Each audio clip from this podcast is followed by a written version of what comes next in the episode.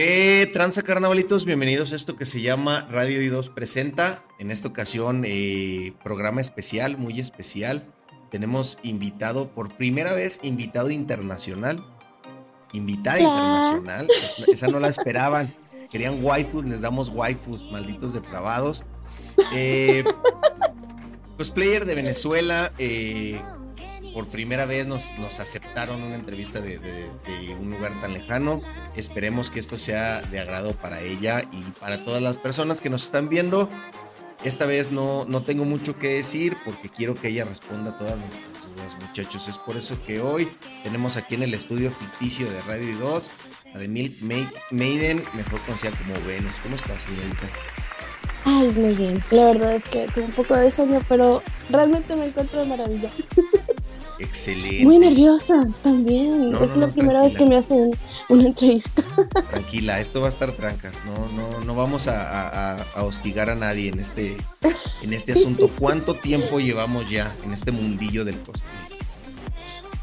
Bueno, realmente yo comencé con el cosplay, diría que en época de pandemia, justamente. el cosplay es algo que el proyecto pandemia, que yo pensé que iba a ser una cosa de una sola vez y resultó que no. eh, yo quería intentar cosplay, hacer cosplay desde que tendría como 15 años, pero solo hice un par de veces, no volví a hacer más nunca en mi vida. Y en esta época de pandemia dije, ¿será que lo intento? ¿Será que no? Para ese entonces estaba la fiebre de Shingeki, y yo quería hacerle cosplay a uno de mis personajes favoritos, que es Historia, la reina. Eh, intenté hacer el cosplay de la Legión, de su versión de la Legión, de Krista, y lo subí a una página en Facebook y la cantidad de... el recibimiento que tuvo fue tal, o sea, era tan grande que yo dije, ¿será que me... ¿será que hago otro? Y después otro, y después otro. Y pues de ahí llegamos hasta acá y lleva casi ya tres años.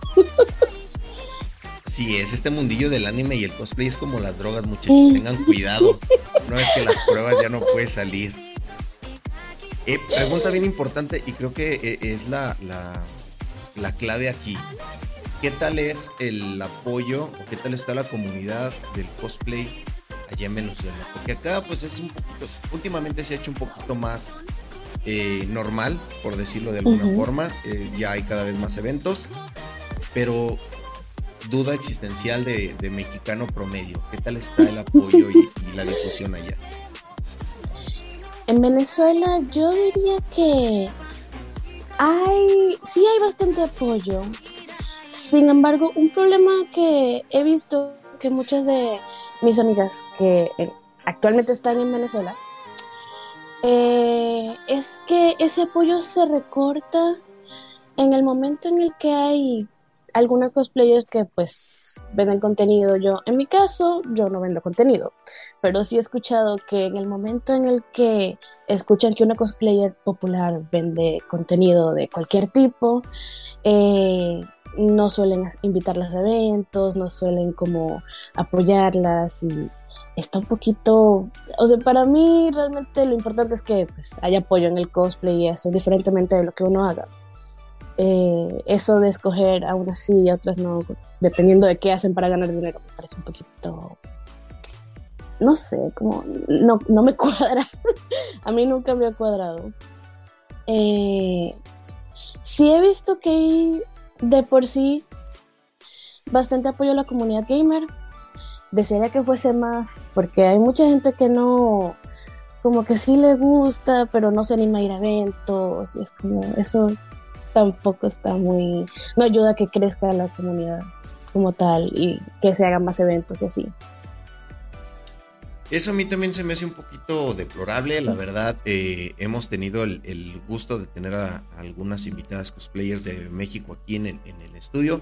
Y la verdad, pues vato, es su cuerpo, o sea, prácticamente lo que lo que quiera, no es tuyo, güey, o sea, si te gusta el cosplay y no te gusta que venda contenido, pues nomás síguela a su cosplay y punto, güey. O sea, no, no te enfrasques, no te quieras meter en terrenos que no, no te competen a ti.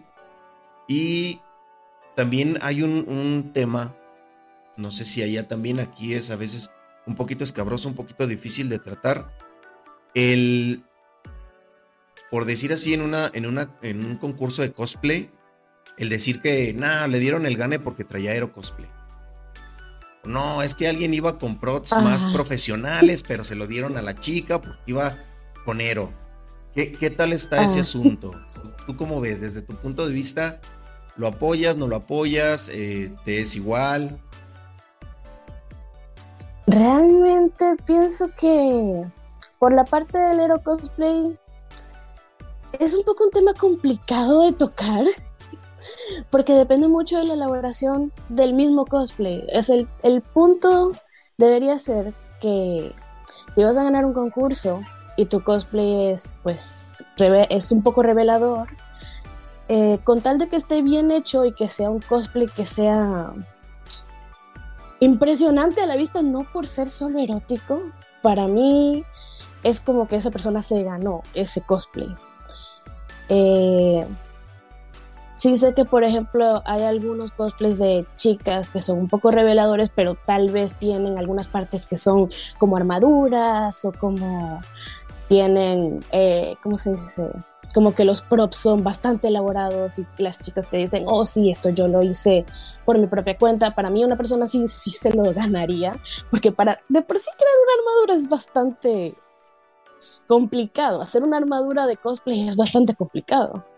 Eh, claro, hay cosplays más simples que si de repente yo veo a alguien con, mm, no sé, con alguna especie de armadura en esa misma competición y luego veo a una chica que solo trae un traje de conejita y veo que se lo dan a la chica de traje de conejita, me parece un poco injusto por el tema de que cada quien se esfuerza para hacer para lograr este, estar a la altura de una competencia de ese estilo y que alguien te lo robe solo por porque muestra un poco más o porque muestra eh, o porque es sugestiva, mejor dicho. Me parece que no, no siento, siento que debería haber como diferentes categorías para ese tipo de competiciones. No sé si me doy a entender. Claro, ya. Para que no haya esa desigualdad. Sí, eso, lo han comentado la, la, mayor parte de los cosplayers que han venido y sí, tienen mucha razón. Y fíjate que respecto a lo que me comentas, se me hace la cosa más lógica del mundo. y, y, sí, o sea, las demás eh, cosplayers, eh, los demás cosplayers deberían de admitir cuando sí es el cosplay así. Ya entiendo que se molesten si llega una, una chica con, con, ropa interior amarilla y unas orejitas de Pikachu y dice ya soy Pikachu y ya sigan el, el concurso, ¿no? Ahí sí dices, oye, creo que como que por ahí no iba. Pero sí, en, tu caso que estuve checando tus fotos, ya saben que yo siempre soy stalker, yo me meto a investigar siempre. En tu caso, por dar un ejemplo, tu cosplay de Milena, pues dices, obvio, así va el cosplay, o sea, no es, no, no se ve con gabardina, ¿no? O sea, tiene que, representar el, personaje. Y sí tienes mucha razón, muchas personas han dicho que lo más eh, lógico sería hacer categorías. Es que gente que nos está escuchando, Cristian de la Wonderson, por favor, ponte las pilas y ya, por favor, las categorías en los concursos. Pregunta también importante que quisiera hacerle, ¿cómo fue o de dónde nació ese gusto por el cosplay? ¿Cuándo fue ese día que se despertó, puso One Piece y dijo, estaría bien vergas vestirme como ella? Irónicamente fue hace muchísimos años atrás, tendría yo 8, 9 años. Eh, yo solía ver muchísimo Cartoon Network apenas llegaba de la escuela. Y uno de los animes que estaban en ese momento en emisión, creo que fue uno de los últimos, porque llegó un punto en el que Cartoon Network ya no ponía anime en emisión. Eh, pero uno de ellos fue. Ah, Meow Meow Power. y yo siempre decía, yo quiero vestirme como, como Ichigo, como la protagonista. Yo quiero vestirme como ella, pero pues ¿dónde consigues un traje así? en esa época claro, no complicado. Era muy complicado. Estoy hablando los 2000, 2006, 2007 de repente. No, no era tan conocida esa cultura de, de cosplay, esa cultura... La cultura gamer estaba empezando a nacer apenas y la cultura de cosplay todavía no había llegado acá. Pero fue desde ese entonces que como que nació ese deseo de hacer cosplay. Eh, los años fueron pasando y con todo esto de que era más común ver otro tipo de comunidades en internet, en Tumblr, cuando Tumblr era popular, por ejemplo, o en Facebook también, eh, ver que otras personas hacían cosplay y muchas páginas lo compartían. Y yo decía, ¿qué es esto? Porque para ese entonces no encontraba como que la palabra como tal para ello. Yo le decía disfraz, pues en mi ignorancia de niña de 12 años.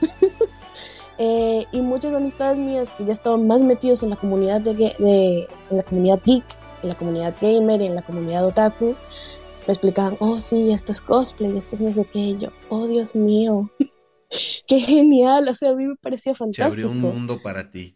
Sí, y empecé a averiguar más y más. Eh, no me animé sino hasta unos años después, cuando tendría 15, que fui a mi primera convención, eh, justamente en Venezuela. Eh, fui de entrenadora Pokémon y llevé a mi hermana. Recuerdo haber llevado a mi hermana y yo le dije, tengo que llevarte de algo, porque no puedo llevarte así de nada. y la vestí la vestí de Pichu ella era mi picho, iba conmigo a todas partes, porque igual la tenía que cuidar de todas formas. Pero fue una experiencia súper divertida. En ese momento supe que realmente me gustaba vestirme de otros personajes, interpretarlos así. Qué chido, es, es, algo muy bonito. Eh, me comentan mucho el, el darle la ilusión a una persona de ver en carne propia a su personaje favorito ya no tanto la satisfacción propia, sino ver la cara de alguien más cuando llega y te pide emocionado una foto, que es que ese es mi personaje favorito. Los niños. Es me, me, dicen mucho de los niños, de los pequeñitos que llegan. Y eso es muy chido. La verdad, eh, yo nada más he hecho cos pobres y generalmente no lo digo porque sí son medio, medio carrillas aquí, medio llevados en Radio 2. Pero qué chido que tengas esa oportunidad y justo a eso voy que quiero saber si tú tienes algún conflicto, nos pasó a algunos, no sé si pasó también eh, allá en Venezuela, que, que de primero éramos como los marginados, como los raros, como de, ay no, qué, qué raro que te guste eso, y ahorita tiene poco que se hizo un boom y todo el mundo quiere ser así, todo el mundo quiere ser gamer, todo el mundo quiere ser streamer, todos quieren hacer cosplay. ¿Te causa algún conflicto el decir, chale, ¿y por qué antes, cuando a mí me gustaba, nadie decía qué padre? Diría que al principio sí me causó conflicto. Eh, me sentía así como, ¿por qué ahora esto que antes... Antes me hacían bullying por esto. Antes se burlaban de mí por esto. Ahora es popular y veo a tanta gente que se burlaba de eso jugando los mismos juegos que yo juego eh, o viendo los mismos animes que yo veo y es como, ¿en qué momento pasó?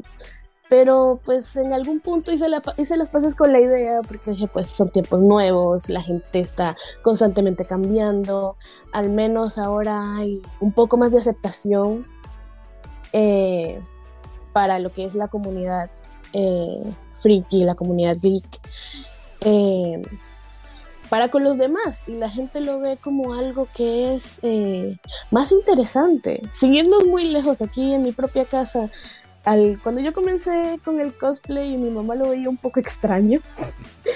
y no sé si le daba vergüenza, ya dice que no, pero yo creo que sí.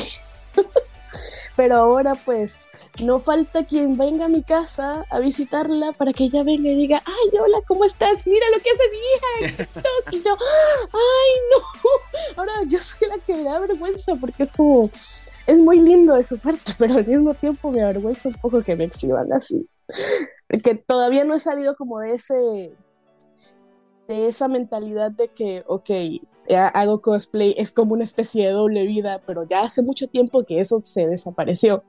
Ya hace mucho tiempo que esas dos cosas es como un hobby cualquiera, pero en mi cabeza todavía no lo logro asimilar del todo. Sí me alegra que haya más aceptación, eso sí no lo puedo negar. Al principio me sentí un poco conflictuada, pero ya me siento mucho mejor con la idea chido, qué, qué, qué, qué raro cambió drásticamente de, de, tu mamá primero mostraba de, ay, miren mi niña de tres años, qué bonita se veía. Miren el nuevo cosplay que acaba de sacar. sí. Qué bonito, qué padre. Eh, y qué bueno que, tengas aceptación por parte de tu familia. Yo creo que esa es de los de las principales causas por las que uno no se anima. Es decir, chale, y si mis hermanos se burlan de mí, si mis papás me dicen que, qué onda con eso. Qué, bonito que tengas la aceptación de, parte de tu familia. Eh, y estás en varias redes sociales. Me hace interesante. Estás en TikTok, en Twitch, en Facebook, en Instagram. ¿Cómo, eh, ¿Cómo fue que llegaste a ese punto de decir, ok, creo que mis cosplays son lo suficientemente buenos que necesito compartirlos con más gente? Mm, yo creo que fue justamente en el momento en el que subí el cosplay de, de Krista, bueno, historia de Shingeki, a este grupo de Facebook. Y sin mentirte fueron como 1200 likes que tuve en tres horas. Y para mí eso fue bastante, yo estaba como al principio un poco abrumada por la atención que estaba recibiendo, porque no, es un poco raro. Para alguien que no tiene tanta atención en Internet, fue un poco raro, me abrumó bastante, pero al mismo tiempo dije, ¿por qué no intentarlo? Eh, probé primero con TikTok y con Instagram a subir las fotos, porque mucha gente me estaba preguntando si tenía Instagram en ese mismo post. Y yo decía, pues no tengo, pero ya lo voy a abrir, ya que entonces abrí Instagram primero, decidí abrir TikTok también, como que intentar probarlo, porque realmente al principio TikTok no le sabía el TikTok, no le sabía. ya después sí le supe, ya con la práctica. Em, eventualmente, mientras yo subía eh, fotos y así, alguien me decía, oye, deberías tener página en Facebook. Recuerdo una seguidora filipina, porque mi cosplay llegaron hasta las Filipinas. Wow. Eh, me decía, deberías tener una página en Facebook porque te quiero compartir eh, al resto de mis amigos este, filipinos y a los grupos de los filipinos. Y yo, ay, Dios mío, ¿y ahora cómo administro yo tres? Y yo, pues, ni modo. Entonces me abrí también la página en Facebook. Eh, y justamente en Facebook alguien cuando yo subí un cosplay de diva me dijo, tú deberías streamear así sea el Buscaminas y yo, ok. Pues bueno. pues bueno, pues ya que insistes. Entonces me abrí Twitch. Eh, de momento es un proyecto que tengo ahorita como congelado porque realmente no tengo una PC gamer de momento. La estoy eh, comenzando a construir, como a armar eh, en este mes y el que viene. Probablemente ya la tenga para diciembre, espero. Porque sí me gustaría empezar a hacer stream, como mucha gente me ha pedido, no sé por qué. Quieren verte en todos pues, lados. Quieren verme en todos lados, sí. Eh, no pensé que tendría tanta buena recepción. Eh, por todo el tema de que precisamente a las cosplayers que son de tallas más grandes, como no soy yo, no se ve desde aquí, pero sí, soy gordita, eh, no siempre tienen buen recibimiento en las plataformas. Me sorprendió bastante que yo sí lo tenía y que tanta gente me decía que ah, deberías hacer tal y cual. Y yo, bueno, pues supongo que el mundo del cosplay es como las frutas y las verduras. hay gente que le gusta algunas y hay gente que le gusta otras. Así que supongo que pues ¿por qué no darle una oportunidad al Twitch y al streaming también? Tal vez salga algo bueno de eso. Esperemos que sí, y estaremos compartiéndote como chingos que no, con todo gusto. Eh, gracias. Justo, justo, eh, qué bueno que me comentas esto, porque aquí somos bastante eh, buenas gentes, no nos gusta discriminar, criticar o hacer menos absolutamente a nadie, pero es algo que pasa, es algo que inevitablemente tiene que pasar. ¿Cómo eh, has vivido, has tenido, afortunadamente no has tenido, dependiendo, cómo te ha ido con los haters? Sí, desgraciadamente cuando alguien se empieza a hacer un poquito popular, es inevitable que, lleve, que llegue gente a decirte, no lo haces mal, no te ves bien, eh, no deberías dedicarte a esto. ¿Qué tal? ¿Cómo lo manejas y cómo te ha ido en ese aspecto? En TikTok lo que suelo hacer es que cada vez que me llega un comentario negativo, lo, lo, que hago es responder haciendo más contenido. Es como, ah, no te gusta, pues mira, no me importa, así que ya que no te gusta, te voy a mostrar más, porque no me importa. No, pensar bien es lo que hago. Exacto. Entonces, eh, por lo menos en Instagram intento no prestarle mucha atención. Siempre van a haber comentarios de haters y mi mentalidad es, si esta persona está comentando ahorita y me va a tirar, qué sé yo, 5 o 10 comentarios de hate, eso lo que va a hacer es va a subirme las vistas, o sea, va a hacer que llegue a más gente, así que yo no voy a dejar hablando solo, porque eventualmente siempre llega alguien que le dice, ay, ¿por qué tú estás diciendo esto? Ah, pero ¿qué te pasa a ti? Y mientras más interacción tenga ese contenido, más va a llegar a más gente, entonces yo prefiero dejarlo quieto, no decir absolutamente nada, yo veo como el desmadre se arma desde mi cuarto. Desde, las sombras acariciando tu gato, ah, claro, eso era lo que quería, desgraciado. Es que sí, y mucha gente no se pone a pensar eso, piensan que, ah, le voy a comentar esto, le voy a arruinar el día, se va a poner a llorar y yo, no, me estás generando más vistas, me estás generando más vistas. Mira, lo peor que puedes hacer es simplemente pasar de largo no interactuar en lo absoluto. Eso sí me va a dejar en el shadow ban, me va a poner triste. Y mira, nosotros tenemos... interactuar. Ah, disculpa. Sí, nosotros tenemos siempre, la teoría de que los, los haters son fans confundidos. Porque a fin de cuentas, quiere que él pide, le pide a Dios que tú veas ese comentario y le contestes. Y si no le contestas, entonces se encabrona más porque, insistimos, son fans confundidos que buscan una forma, como que dicen, todos le dicen qué bonita te ves y, yo tengo que ser diferente para que me note, para que me vea. La verdad, esa es nuestra teoría. Son sunderes. Fan sunderes. Después de la pausa ya famosa en, este, en esta radio patrocinada por Zoom Premium, que escúchalo bien, Zoom jamás en la vida te va a contratar somos pobres, todavía no recibimos dinero por hacer esto, lo hacemos por el amor al arte. Eh, nos quedamos con eh, eh, los haters, pero quiero también sacar algo bueno. Cuéntanos cuál ha sido tu, experiencia más bonita en el cosplay. No sé, alguien llegó muy emocionado, conociste a un, cosplayer que tú sigues y te dijo, wow, qué chido tu cosplay. ¿Cuál ha sido tu experiencia así que tú dices, esto jamás en la vida se me olvida? Tengo dos, de hecho. Em, la primera fue una vez en la que fui a un evento, eh, no fue en Venezuela, fue acá en Estados Unidos. Eh, fui a un evento aquí, vine de, cosplay de Lumin, de Genshin Impact. Eh, el fandom le va a decir que es la no canon, no me importa. Em, y vi a un cosplayer, a una cosplayer de hecho, eh, haciendo cosplay de Gorou, el, este, ¿cómo se llama? El chico perro de Inazuma. Y ella me vio a lo lejos y se quedó sorprendida, como congelada. Y yo, ¿qué habrá pasado? Y ella, ¡ah, eres una Lumin! Y corrió hacia mí y me abrazó. Y yo, ¡ah, ok! yo que soy muy cariñosa, me gusta abrazar a la gente y yo, ah, sí, la abraza. Entonces me dice, por favor, tómate una foto conmigo. Y yo, pues, ok. Y nos tomamos una foto juntas, así como si fuésemos amigas de toda la vida. Y yo la subo a las redes, ella también, me comienza a seguir y yo a ella. Eh, creo que es la primera vez, es la primera vez que he hecho una amistad así tan esporádicamente, que de paso también es cosplayer.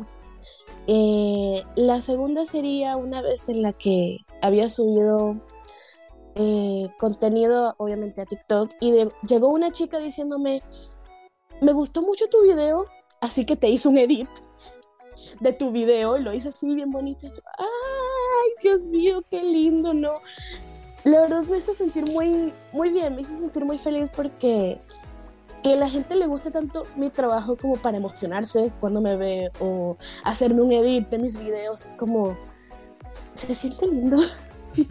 se siente bonito, la verdad.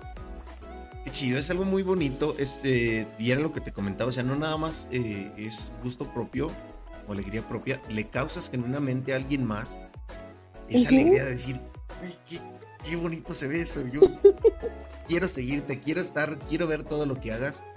Y eso se me hace muy, muy padre. O sea, prácticamente son los nuevos famosos ahorita, los cosplayers. Disfrútenlo, siéntanlo, vívanlo, como tenga que ser. Eh, y desgraciadamente, pues, siempre que hay partes buenas, hay partes malas. ¿Te ha pasado alguna experiencia fea estando en, una convención? Mm, creo que de momento no me ha pasado ninguna. Creo que he corrido con la suerte de que a mí particularmente no me ha pasado ninguna. Se ha escuchado algunas personas que de repente hay personas que se propasan al momento de tomarse una foto o que las tocan. Eh, aquí donde yo vivo en Estados Unidos, donde vivo ahorita, em, los cosplayers no suelen, o sea, la gente no suele tomarse foto muy cerca de los cosplayers precisamente por eso, o de plano solo les toman fotos a las cosplayers nada más. Eh, pero eso del contacto físico es algo muy limitado precisamente por todo el escándalo que ha habido en eventos anteriores. Eh, cuando hay gente que se quiere tomar fotos con alguna cosplayer y de repente esta chica trae un cosplay un poco revelador o ni siquiera tan revelador, pero sí hay gente que se propasa y de repente las toca o les dice algo y las hace sentir incómodas. Yo no he corrido con esa mala suerte, eh, por mi suerte, para mi suerte, mejor dicho. Eh, pero sí he escuchado que sucede muchísimo. No sé si sucede en México. Eh, sí, mucho. Pues, Desgraciadamente. eso, eso es bastante triste. Porque es igual, o sea, es como que invades el espacio personal de alguien de la misma manera que, por ejemplo, te invadiría tu espacio personal un, un ladrón. O es, alguien, algo que está, alguien está tentando contra ti de una forma u otra. Y siento que mucha gente no lo entiende. O sea, hacerle eso a una cosplayer que está dispuesta a tomarse una foto contigo en ese momento es no, es, no te hace diferente a un ladrón que va y te roba el celular. es prácticamente lo mismo, porque los atacas en un estado vulnerable, en un estado donde no se espera que vayas a hacer algo así. Y prácticamente pues, para todo existe el diálogo. Ok, ¿sabes qué? Yo quiero salir abrazándote en la foto. Ok, ¿me permites abrazarte? Exactamente. O sea, no hay necesidad. Siempre que hay invitadas así, siempre tengo que meter este disclaimer. Vatos, o sea, no. No, no lo hagas. Sea cosplayer, no sea cosplayer, si una chica en la calle no tiene necesidad ni de gritarle nada. Es más, te, te, opuesto a lo que quieras a que nunca en la vida vas a conseguir novia así. Que no es como que te encuentres una pareja que lleva 50 años de casados y le preguntes, ¿y cómo se conocieron? Ah, iba por la calle y le grité, mamacita. No, güey, eso no va a pasar, güey. Solo va a pasar en tu retorcidamente, no en el mundo real. Exacto. Entonces. No lo haga, compa. Sí, no, muchachos, por favor. Ya lo que hagan en soledad no me importa, pero nunca, nunca hagan nada así con los cosplayers, por favor. Eh, ay, se me olvidó la pregunta. Andar en el disclaimer de, de avisarle a los morros. Ah, sí. ¿Cómo sentiste el cambio en, la comunidad de, estar eh, haciendo cosplay en Venezuela y después en Estados Unidos? ¿Es mucho el cambio? ¿Lo sientes más profesional, menos profesional? ¿Cómo has vivido eso? Yo diría que en Estados Unidos es un poco más, sí, precisamente profesional en varios aspectos. Eh, el público es un poquito más leal eh, siempre y cuando, obviamente, eh, no hagas cosas que de repente sean un poquito como fuera de, la moral, qué sé yo, admitir que, ah, pues haces cosas malas o cosas por el estilo. Pero sí he visto que el público es un poco más leal, interactúa mucho más, eh, está constantemente haciendo preguntas, cuando por lo menos yo cuando posteo mis historias en Instagram eh, sobre, ah, pueden preguntarme cualquier cosa, la mayoría de las que me preguntan eh, cosas o quieren interactuar conmigo son los seguidores de aquí, de Estados Unidos. En Venezuela la gente, yo he visto que no interactúa mucho, a menos que de por sí sean muy simps. que pues ya, ya sabemos las razones por las cuales interactúan tanto. Pero así como para conocer a la persona, a la cosplayer, eh, sí he visto que son más los de aquí que interactúan. Son un poco más respetuosos también. Los eventos aquí son algo que nunca en mi vida había visto, en el sentido de que son muy grandes, con muchos detalles. Eh, a mí personalmente me impresiona. Eh, nunca había visto eventos de tal talla, por decirlo así. Hasta hace poco estuve en la Comic Con de Nueva York y fue una experiencia que jamás voy a olvidar. O sea, de que entras a, al, ¿cómo se llama? Al, lugar como tal y lo primero que te encuentras es un Shenlong enorme en toda la entrada y tú, wow, y un montón de estatuas ahí, eh, ¿cómo se llama? Como está la parte de que si One Piece o de Demon Slayer, todo súper decorado de, de, pues el anime en cuestión. Eh, de Yu-Gi-Oh! es enorme. Cabe destacar que es enorme, son eventos muy grandes eh, y los eventos a los que yo solía ir, por lo menos en Venezuela, eh, solían ser más pequeños porque era una comunidad, como ya había dicho, que ya estaba apenas creciendo.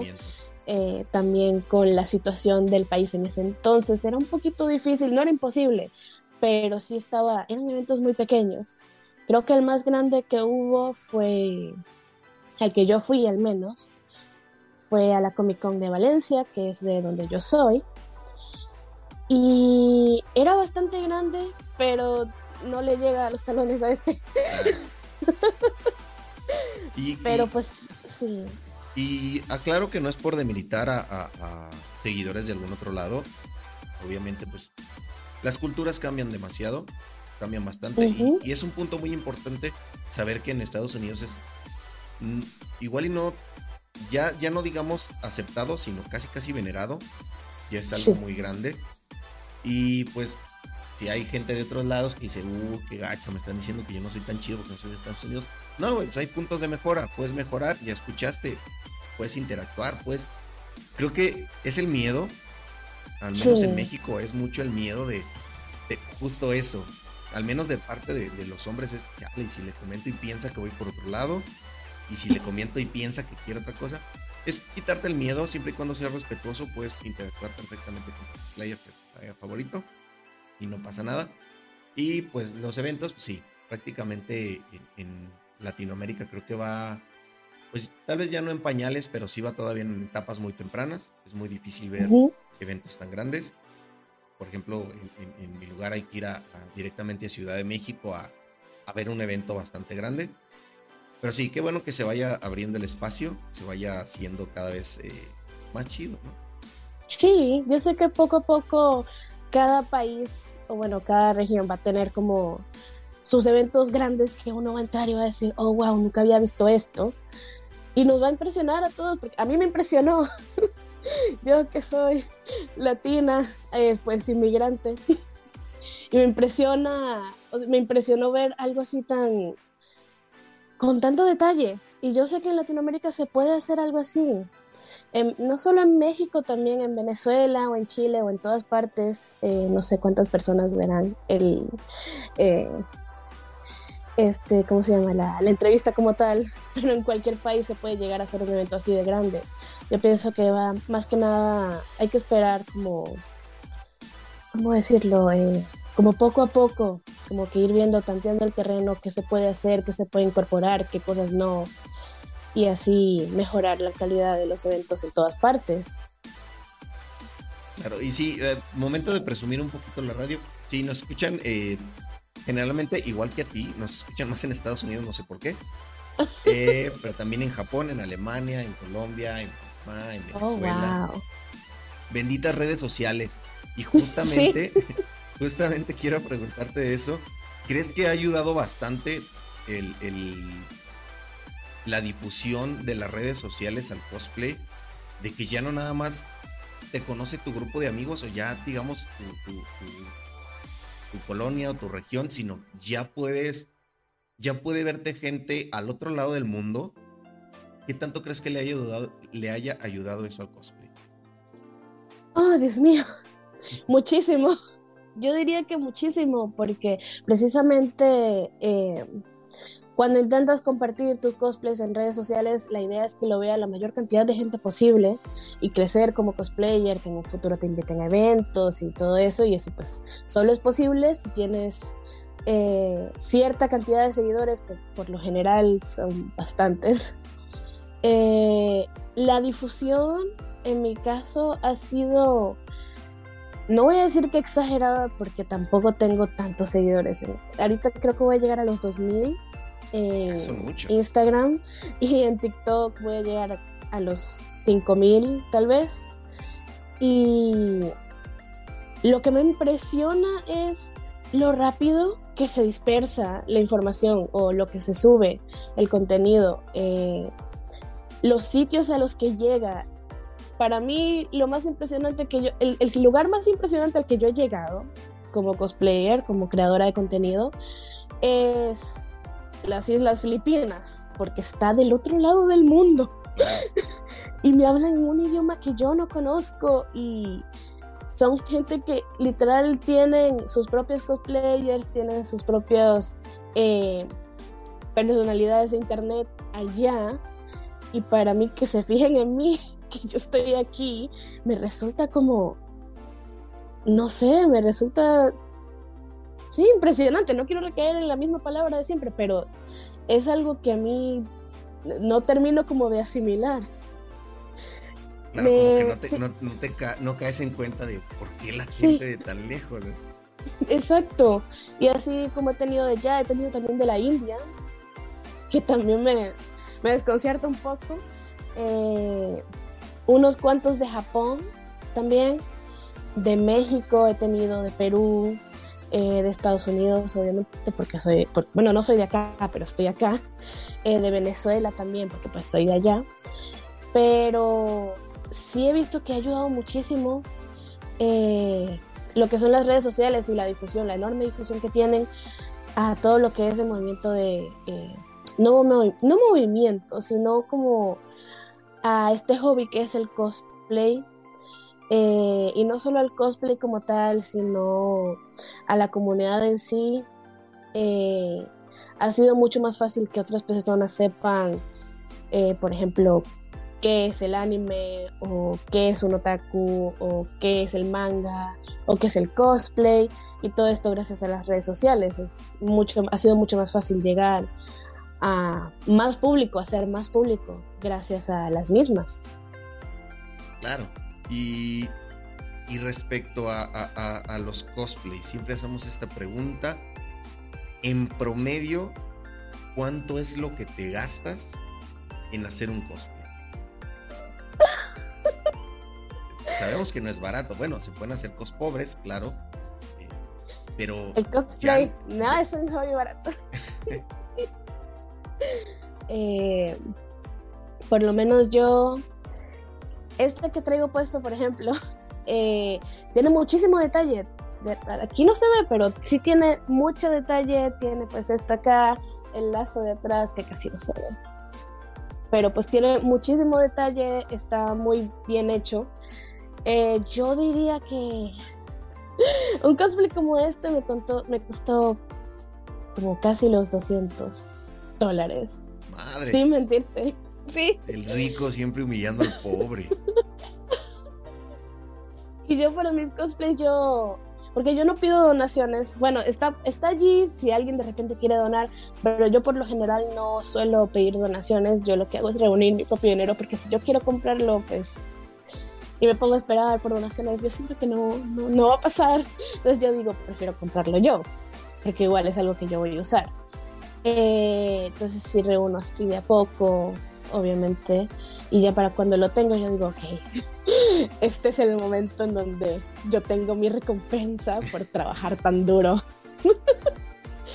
y pues me compro mi cosplay, que pues, es lo que me hace feliz. Eh, pero sí, por cosplay yo diría que depende mucho del cosplay. Si son más elaborados como estos, pues entre 150 o 200, que son los más caros, por lo menos de esta marca, eh, se llama Doki Doki Cosplay. Eh, siempre son, son más caros, pero la calidad es muy buena. Hay otros, eh, por ejemplo, como hice cosplay de Rem también, de Re Y ese no me costó mucho, realmente me costó como unos 35 dólares, me parece, porque no es tan, no es tan caro. No tiene tantos detalles tampoco, entonces era más, más barato. Hay otros que sí cuestan muchísimo más barato. Eh, por ejemplo, el de Kaguya, que he estado averiguando para, porque quiero hacerle cosplay a Chica Fujiwara. Eh, los he visto en 15 dólares el cosplay. Y pues depende mucho del cosplay que quieras hacer. Exacto, hay muchos que son accesibles, que si no tienen mucho detalle, pues son más accesibles. Eh, entre esos están obviamente el de Kaguya que mencioné, el de Rem. Me parece que varios de el de Chainsaw Man también me parece que varios de esos cosplays son bastante baratos porque no tiene mucha ciencia, realmente es una camisa, una corbata y un pantalón negro. y pues la peluca, lo más caro es tal vez la peluca o los lentes de contacto, em, que sí, también dependiendo de los lentes de contacto, de qué tan elaborados sean o qué tanto detalle tengan, van a salir más caros, entonces eso se le suma también al precio del cosplay en total. Eh, pero pues sí, eh, depende mucho del cosplay que hagas. Em, yo diría que los más caros para mí hasta ahora han sido los cosplays de Genshin, Genshin Impact, porque tienen mucho detalle. Precisamente porque los personajes tienen muchísimo detalle, eh, es que los cosplays son tan caros. Mientras menos detalle tenga el cosplay, más barato va a salir. Que los invitamos, si tú tienes ganas si tú quieres hacerlo, no creas que necesitas forzosamente el cosplay más caro. Puedes empezar con algo simple, puedes empezar con blancas. Eh, si no vas a hacer, eh, si no vas a ir a competencia, si no vas de invitado, pues puedes hasta improvisar. Lo importante aquí es que tú te sientas cómodo y que no permitas que nadie te diga, nah, te ves bien mal porque te hubieras comprado el traje original o te hubieras comprado el mejor hazlo simple y sencillamente por diversión. Ya si te quieres dedicar a esto, pues ya si le vas a tener que invertir. En México es muy común, o me he explicado que es muy común, que si los seguidores les dicen, quiero verte de Leona de Tequino Fighter, generalmente dicen, ah, patrocíname el cosplay. Me dices que en tu caso tú prefieres eh, genuinamente, voy a hacer el cosplay que me gusta y lo voy a pagar yo. Sí, eh, yo siempre pido sugerencias en mis redes sociales, em, porque yo solo a final de año, ya es algo que vengo haciendo hasta el año pasado, a final de año como escoger qué cosplays voy a hacer para el año que viene. Y así no hago como cosplays de la nada o así toda, toda apurada. Em, pero sí suelo preguntarles, oh, pues, eh, qué sugerencias me tienen para cosplay para este año. Y pues ellos generalmente me dicen, no, se te vería bien este, se te vería bien aquel.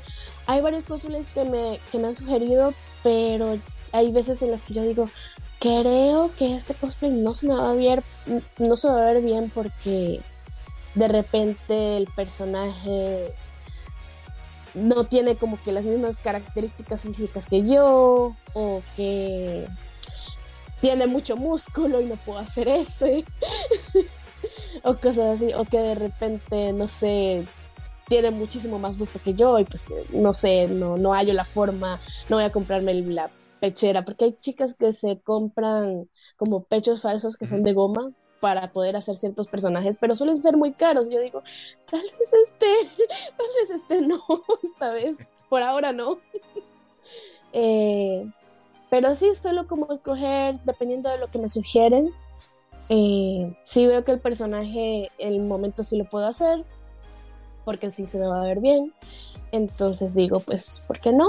Y si veo que no me va, que no voy a poder hacerlo, pues ya de plano les respondo, oye, creo que no voy a poder por esta y esta razón, de verdad lo siento.